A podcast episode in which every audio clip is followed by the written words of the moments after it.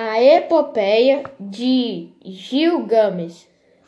An antigas tradições sumérias faziam menções, menção a um grande divo, dilúvio, após o qual os deuses foram substituí substituídos pelos mortais no comando da cidade.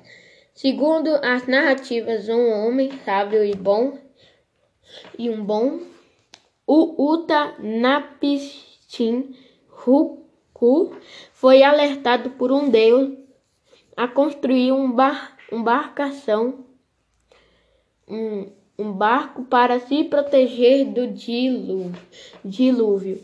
Assim fez reunindo, reunindo na embarcação seus parentes, amigos, animais, bens preciosos e muitos artesãos, artesãos para preservar os conhecimentos técnicos.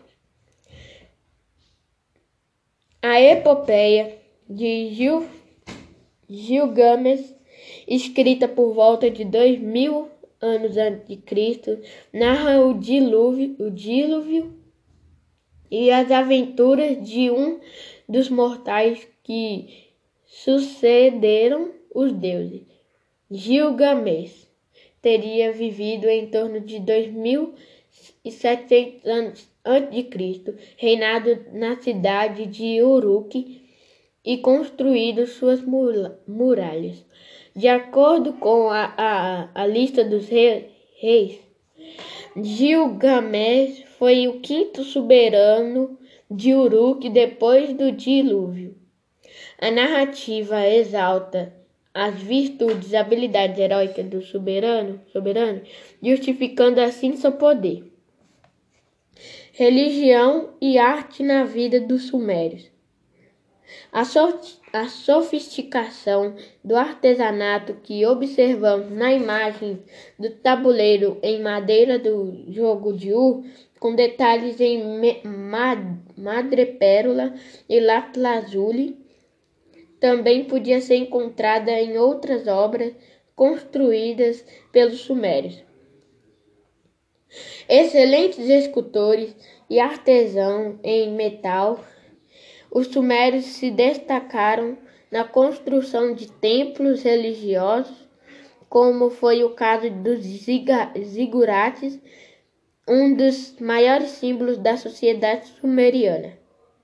Os sumérios eram politeístas, ou seja, acreditavam em vários deuses, espécies de defensor dos seus fiéis juntos a outras divindades. Por isso, Zigurate, que também era um templo religioso, ocupava lugar central na cidade, mas para garantir essa proteção era preciso que homens e mulheres respeitassem e obedecessem a, a seu representante na terra, o governante da cidade. Azuis.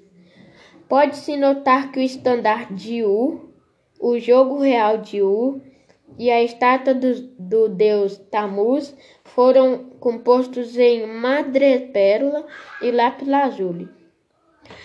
A, madre, a madrepérola é produzida no interior das conchas dos moluscos. Em seu material é semelhante ao das pérolas, mas ao contrário dessas que se apresentam sobre a forma esférica, a madrepérola é composta de camadas planas, como folhas duras.